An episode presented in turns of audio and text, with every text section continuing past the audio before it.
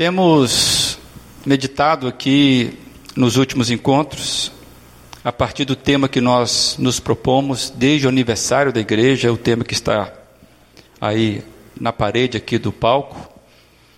E hoje nós queremos mais uma vez focar um desdobramento desse tema santificação. Na semana passada, nós destacamos a santidade de Deus. E nós podemos falar sobre a importância da santidade de Deus no processo da nossa santidade. Amados, nós sabemos que santidade é um dos atributos de Deus.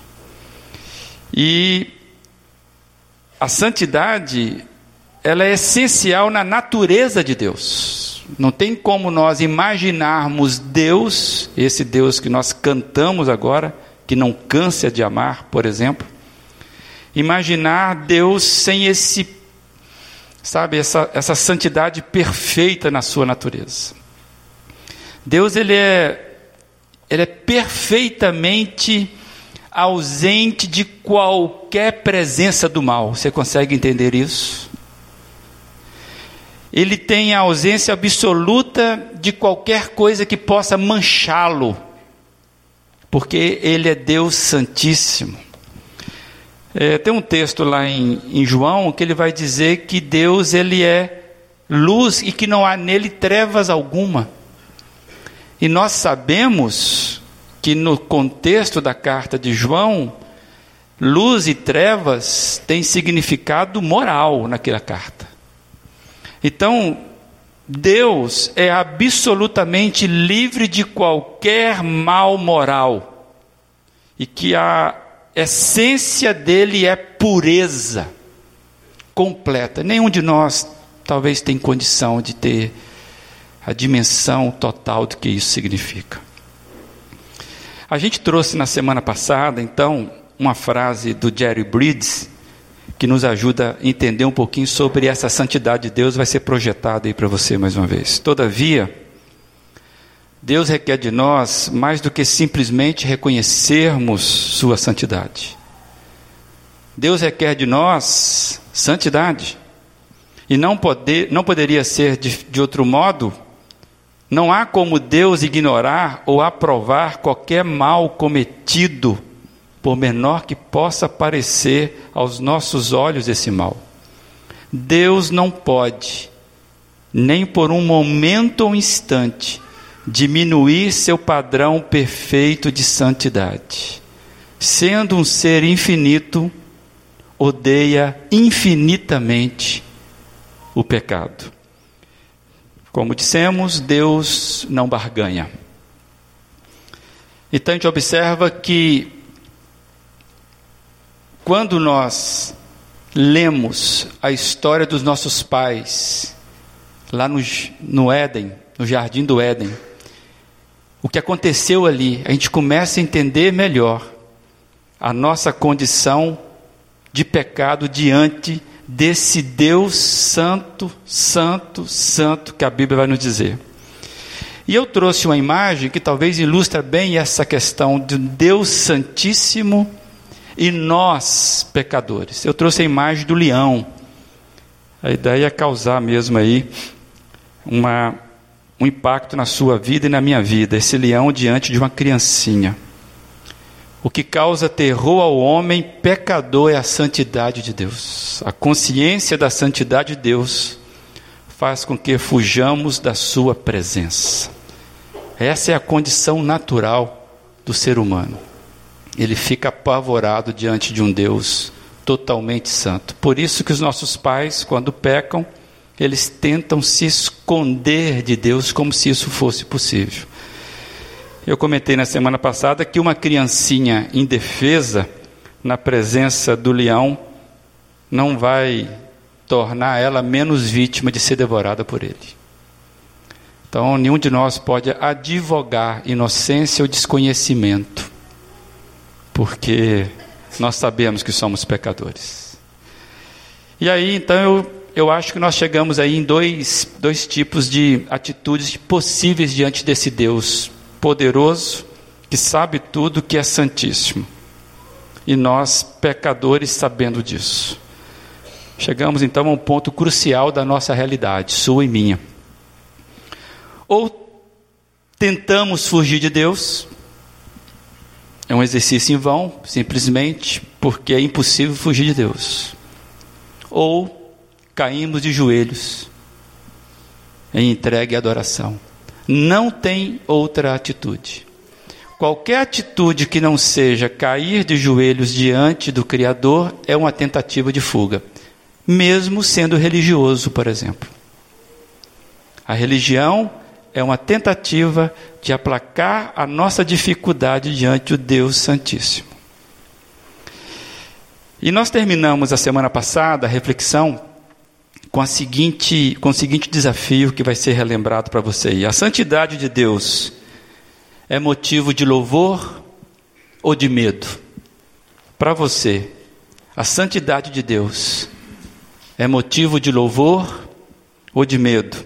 E nós pedimos então para você anotar para ser vivido durante a semana.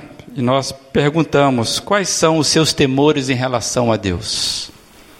Em que áreas da minha vida meus pés têm demonstrado vacilantes?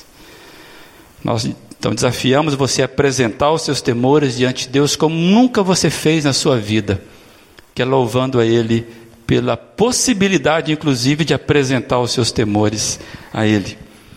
E dessa forma a gente imaginava que cada um de nós poderíamos viver algo novo experiência com o Senhor Jesus. Espero que você tenha vivido experiências boas essa semana, nesse último desafio. Espero mesmo que você tenha feito algum desafio e eu quero lembrar mais uma vez: você precisa anotar algumas coisas.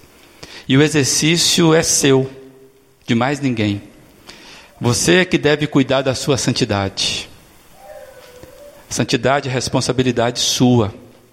Então, o que nós desejamos hoje é que você, mais uma vez, anote os desafios que a palavra de Deus for colocando à sua mente. Por que, que você precisa anotar? porque a nossa mente nos engana. E amanhã nós vamos perder boa parte daquilo que hoje nós entendemos aqui. Então anote, pega o seu bloco aí, tem gente que trouxe o bloco dessa vez. Pega o seu bloco aquilo que Deus for revelando a você é um exercício seu, de mais ninguém. Se você for desafiado, não saia daqui sem levar nada. O meu desejo é que você leve alguma coisa é, de Deus com a sua vida. Mas se você resolver sair daqui sem levar, sem levar nada para a sua semana, que você fique à vontade também para não levar nada.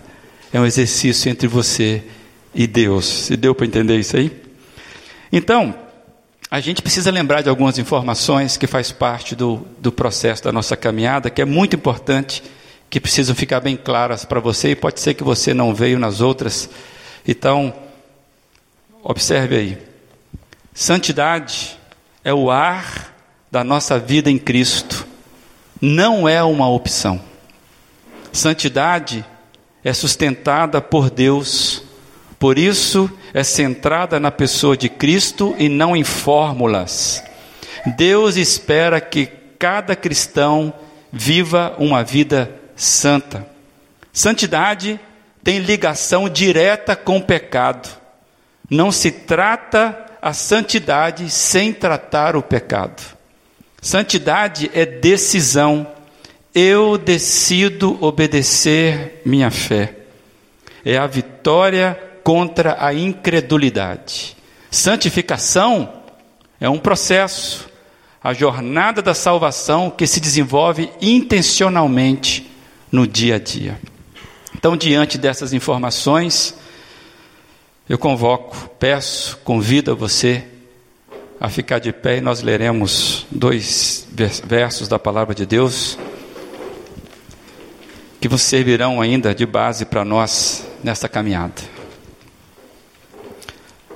Primeiro texto é 1 Pedro 3,15, que é o nosso tema, que espero que até o final você decore esse verso para sair da prisão da próxima vez. Antes, santifiquem Cristo como Senhor em seu coração. Estejam sempre preparados para responder a qualquer que lhe pedir a razão da esperança que há em vocês. Ainda quero ler 1 Pedro, capítulo 1, verso 15 e 16.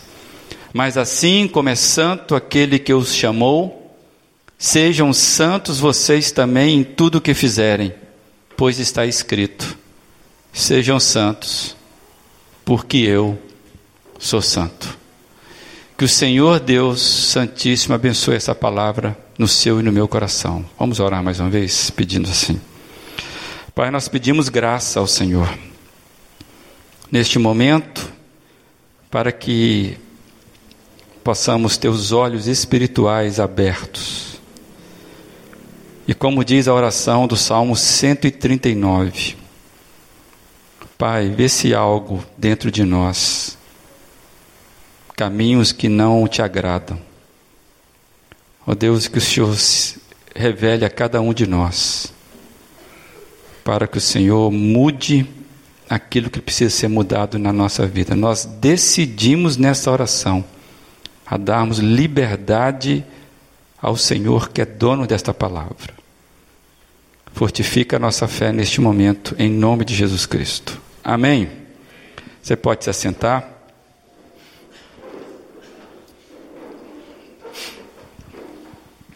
Deixa eu começar com uma pergunta para você.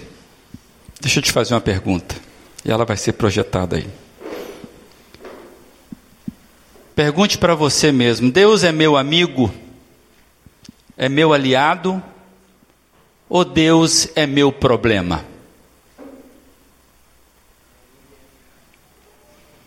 Você precisa ser bem honesto nessa pergunta consigo mesmo, levando em consideração as atitudes dos dia a dia.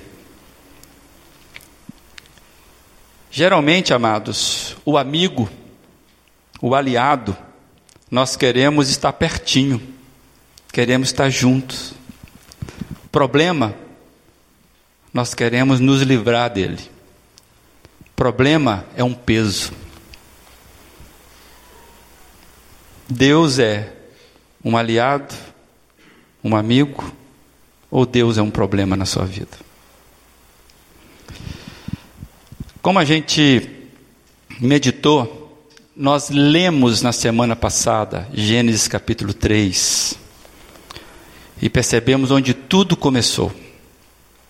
A nossa dificuldade com relação ao processo de santidade está ali relatado na fuga dos nossos pais. E isso chama-se pecado. E a santidade de Deus, a partir daquele momento, passou a causar em nós algo terrível. A santidade, então, passou a ser uma terrível ameaça ao ser humano. E nós lembramos, inclusive, aqui de Isaías. Quando Isaías tem uma visão de Deus, ele fala: ai de mim que sou pecador. Esse é o estado. E eu queria trazer uma frase do Wilson Porte Júnior no livro chamado Depressão e Graça. E ele diz o seguinte: Adão e Eva representa todos nós. E ainda que não tivessem pecado, certamente qualquer um de nós o teria feito. Infelizmente, é isso que o ser humano faz desde a mais tenra idade. Nossa vida não é feita de desejos pela santidade, mas de concessão diária ao que é o oposto à santidade. É a nossa caminhada de pecado. Se nós formos honestos conosco mesmo, sinceramente, Deus não é muito assim entendido como aquele amigo alinhado. Muitas vezes Deus é um problema para mim e para você, porque o pecado nos impõe muitas decisões.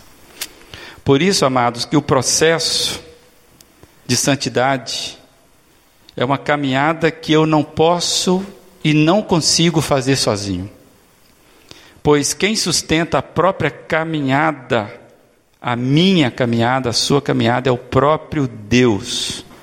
E quando você lê esse texto que nós lemos agora de 1 Pedro capítulo 1, a gente vê que ele nos convida, ele nos convoca, ele nos chama a, esse, a essa caminhada, porque ele diz lá: como é santo aquele que vos chamou, sede vós também santos, em toda maneira de viver. Vamos parar por aqui? Quantos foram chamados pelo Senhor? Se sentem chamados pelo Senhor na santidade. Santidade não é opção, gente. O Senhor que nos chama, Ele nos chama para ser santo em toda a vossa maneira de viver, porque está escrito: sede santos, porque eu, o Senhor Deus, sou santo. O que deve ficar claro para todos nós é que a garantia de que nós podemos ser santos é do próprio Deus. Essa palavra, nós já falamos sobre isso, essa palavra santo, santidade, nós não digerimos ela de forma corretamente. Por isso que às vezes estou falando santidade e você não consegue materializar isso na sua vida. Nós precisamos urgentemente resgatar, porque sem santidade, como diz lá o texto, ninguém vai poder ver Deus. E não é ver Deus no futuro, é ver Deus na sua vida, na ação do dia a dia. Então, amados, a garantia que podemos ser santos é do próprio Deus, porque Ele diz que não é uma outra coisa, uma outra pessoa, ser de santos, porque eu sou santo. E Ele nos convida a isso. Então, tem que ficar muito claro para nós que não é o, o, meu esforço, não é o seu esforço que garante a minha santidade, mas em quem eu deposito a minha confiança. Nós já dissemos aqui, não é o meu esforço, mas há responsabilidades. Porque a responsabilidade de ser santo é minha. A garantia de que eu conseguirei é de Deus. A absoluta santidade de Deus deve constituir um grande conforto e segurança para nós. Porque se imagina que um Deus que nos pede algo que nós não podemos dar por nós mesmos e ele não nos garante que nós conseguiremos isso. Seria o diabo. O diabo é que promete coisas que ele não pode dar. Mas Deus uma vez que ele promete que a santidade que ele quer que nós trilhemos é um caminho que ele mesmo garanta em todo o processo, isso para nós é absoluta segurança, absoluto conforto. Porque Deus não pode mentir, Deus é perfeito. Então nós podemos estar certo que as ações de Deus para conosco são sempre perfeitas são sempre bondosas, são sempre justas, porque Deus age assim e não tem como ele agir diferente. É, muitas vezes nós tentamos julgar a Deus como injusto pelas coisas que nos acontecem. E foi a mesma tentação que Adão e Eva caíram. A própria natureza, amados de Deus, impede que Deus possa ser injusto. Se você tem um quê de pensamento de que Deus não está cumprindo bem o papel dele, de Deus, de governante na sua vida, por causa de uma doença, desemprego, alguma confusão, alguma coisa, isso é sinal de incredulidade. E eu quero hoje que você, diante da palavra, Creia, Deus é santo, todas as suas ações são santas e Ele não está dormindo. Os pensamentos e as ações de Deus são sempre consistentes com o seu caráter santo, diferentemente de mim e de você, que muitas vezes as nossas ações não condizem com aquilo com qual eu deveria proceder. Você mente, eu minto, mas eu não quero mentir. Eu sou injusto com você, mas eu não gostaria de ser. Eu tenho equívocos com você, você tem equívocos para comigo. Deus não, Deus é absoluto. Consegue entender assim? Então, santidade, ele é um, é um processo que tem a ver com credulidade, com fé. Porque senão a gente já começa a se embaraçar em outras coisas. Bem, aí parece que a matemática não fecha, porque eu sou, sou, sou pecador, não consigo trilhar o caminho de santidade. Deus é distante de mim. E isso que nós queremos continuar a, a, nossa conversa, porque Deus providenciou o caminho para que nós pudéssemos estar na presença dEle sem ser fulminados. E o caminho de santidade foi projetado por Deus. Por isso que ele fala: Eu vos chamo, sede santo, porque eu sou santo. Como é santo aquele que vos chamou. O caminho foi projetado por Deus para que vencêssemos o medo da Sua presença. Tem gente que tem medo de Deus. Precisamos ter fome de Deus, não medo de Deus. E aí, eu queria então que a gente trilhasse um pouquinho sobre esse caminho que nós começamos na semana passada a falar. Amados, o, o caminho de santidade que Deus criou para que nós, lá em Gênesis 3, quando nós perdemos a presença dEle, esse caminho de santidade foi todo trilhado por Jesus. Em Jesus, aquilo que para nós é ameaça, aquilo que é o nosso temor, o nosso terror, que é a santidade de Deus, torna-se conforto e segurança. E como isso aconteceu? E nós vamos começar hoje a entrar num assunto que talvez a gente termine semana que vem, se Deus permitir. Amados, podemos dizer que nós podemos trilhar o caminho de santidade, porque porque Jesus foi santo. É por causa da santidade de Cristo que trilhou todo o caminho, sem nenhum tipo de embaraço ou defeito. Ele abriu o caminho para mim e para você, para que nós pudéssemos voltar por esse caminho do qual ele trilhou integramente. Então, a causa da nossa capacidade de trilharmos um caminho da santidade é a própria santidade de Cristo. Só podemos buscar refúgio em Cristo por causa da santidade dele. E quando você vai ler a Bíblia, você vai ver que a Bíblia é farta, é generosa em testificar que Jesus, durante a sua vida terrena, viveu uma vida perfeitamente santa. Você vai concordar comigo.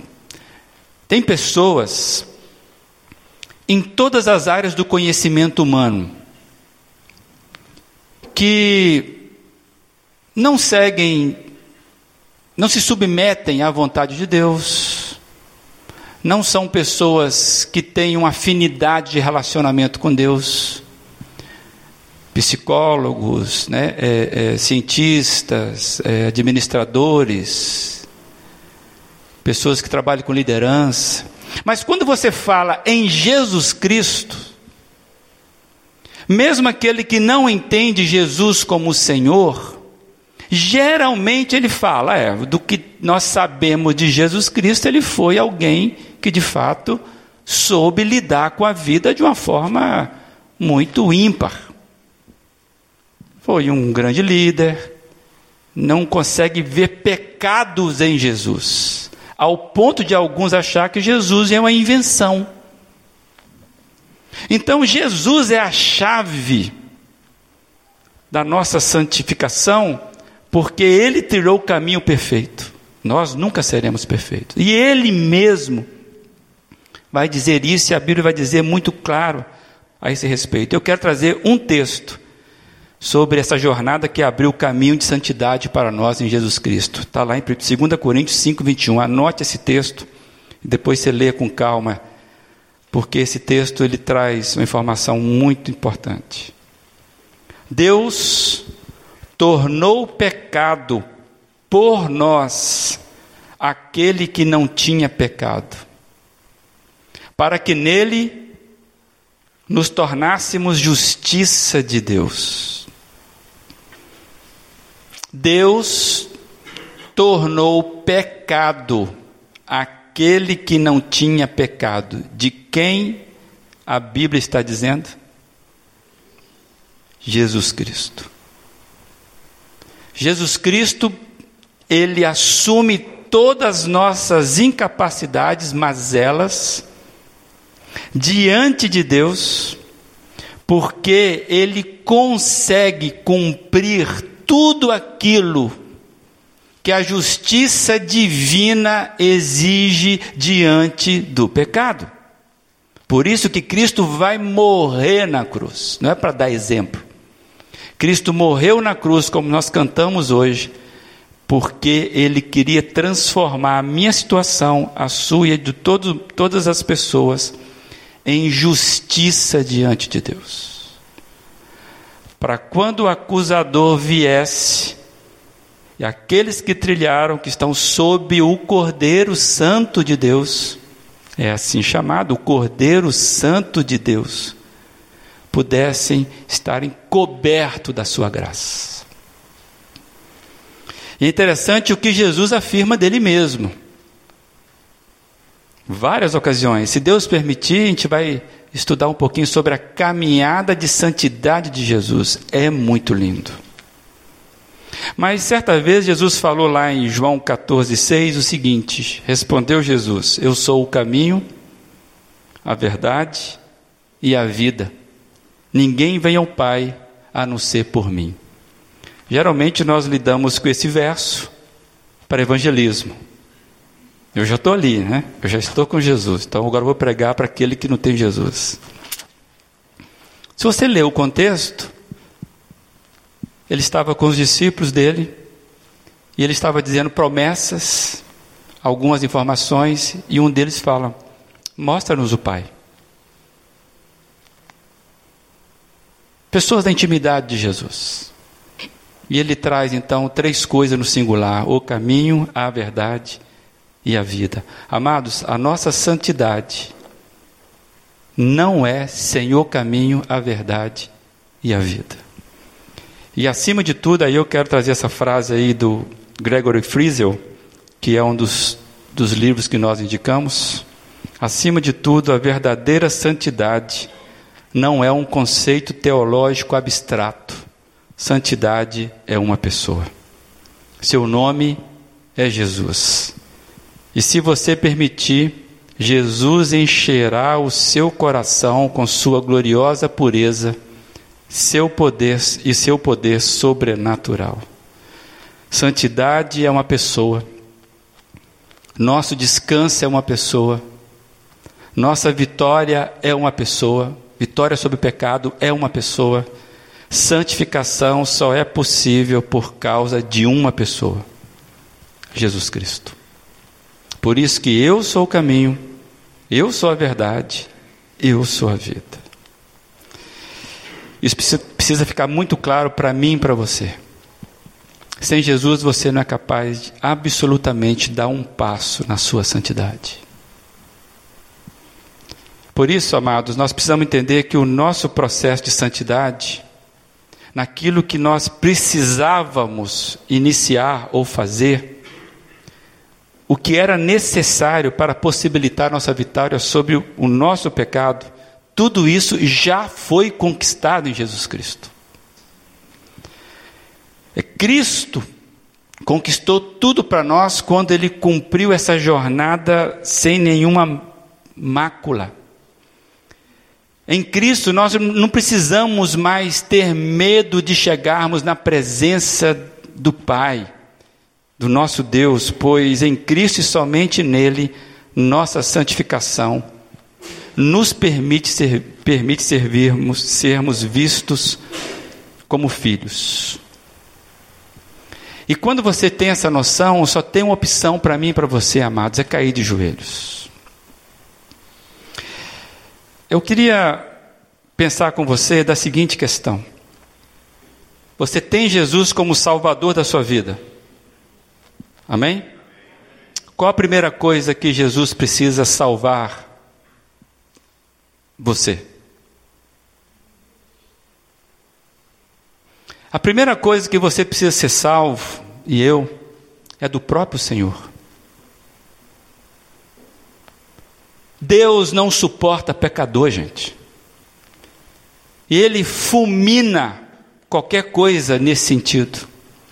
E se nós não somos fulminados, aí já começa graça sobre graça. É porque nós somos salvos da própria ira de Deus. A segunda coisa é de você mesmo.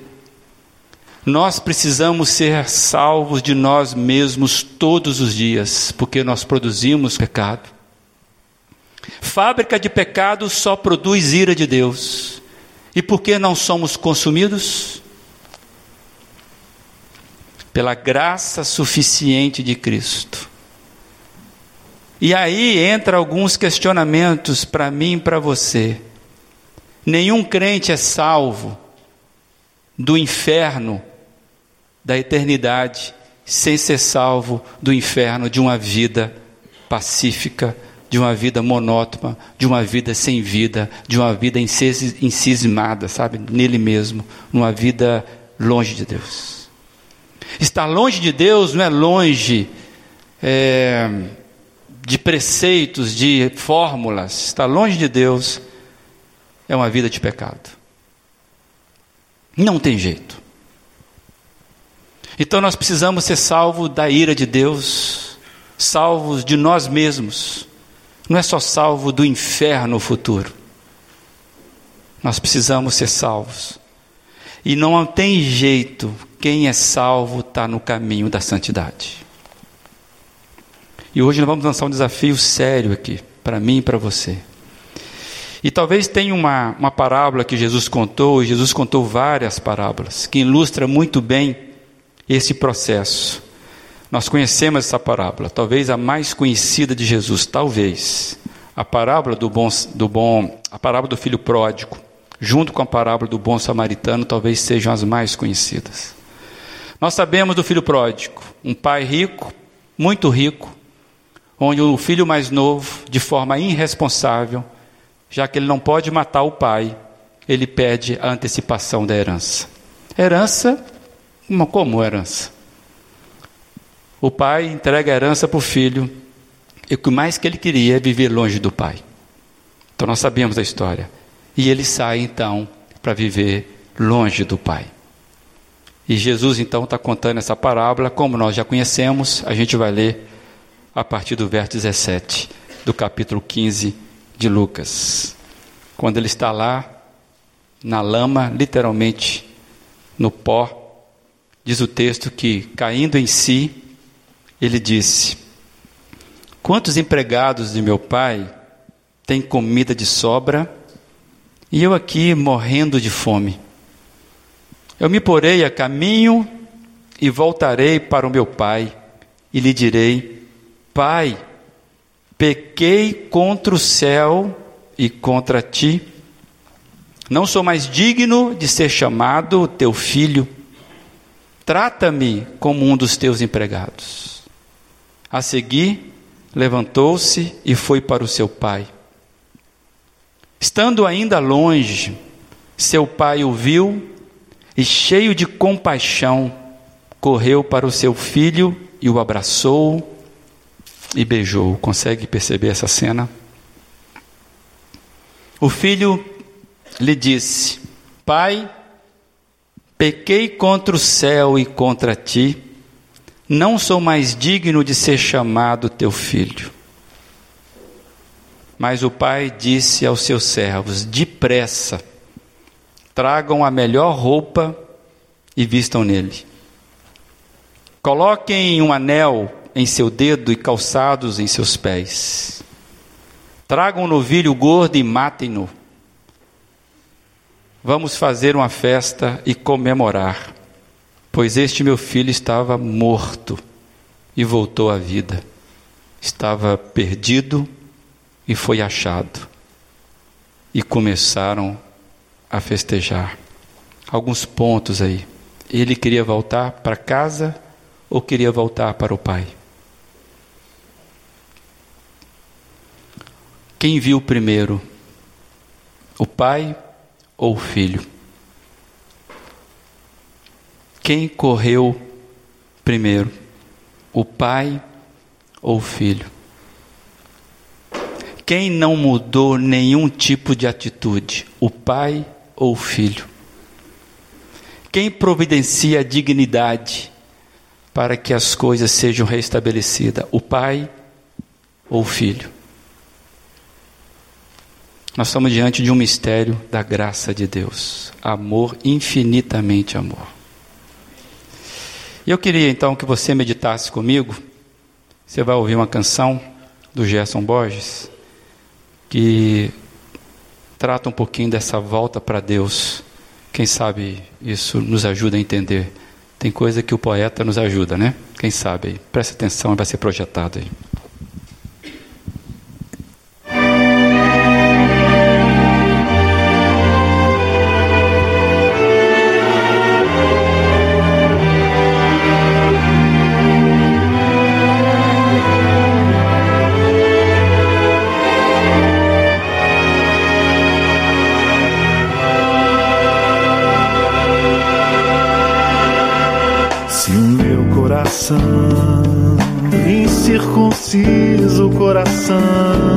Quebrar e eu voltar para Deus tão quebrantado que não tenha nem palavras. Se eu recomeçar a andar com Jesus, ouvir Sua voz, seguir a Jesus, cada dia é oportunidade de voltar pra Deus. Se o meu coração, incircunciso coração, se humilhar, na verdade é Deus me convencendo da miséria do pecado eu abandonar a velha ilusão de nunca escutar o meu coração. Cada dia é um novo tempo e oportunidade de voltar pra Deus.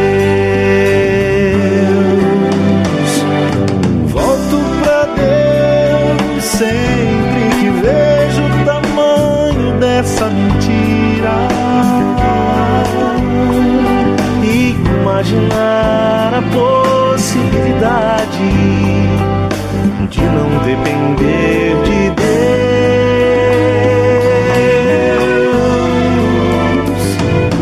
Volto pra Deus e esqueço o cansaço no abraço Deus. Cada vez que eu olho, então chamo, chamo, chamo, chamo Deus de Pai.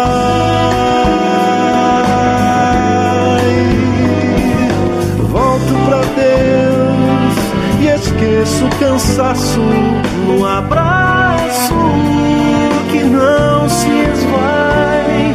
Volto pra Deus cada vez que eu olho, então chamo,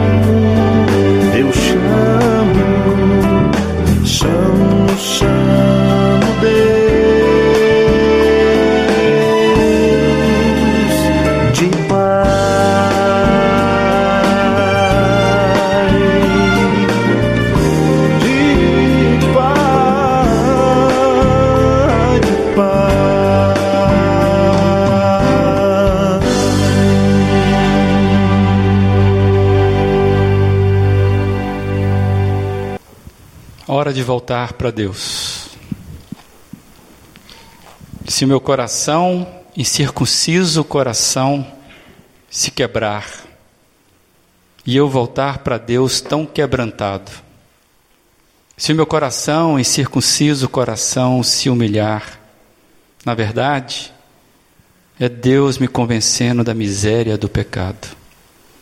Se eu recomeçar a andar com Jesus, ouvir a Sua voz, cada dia é um novo tempo e oportunidade de voltar para Deus.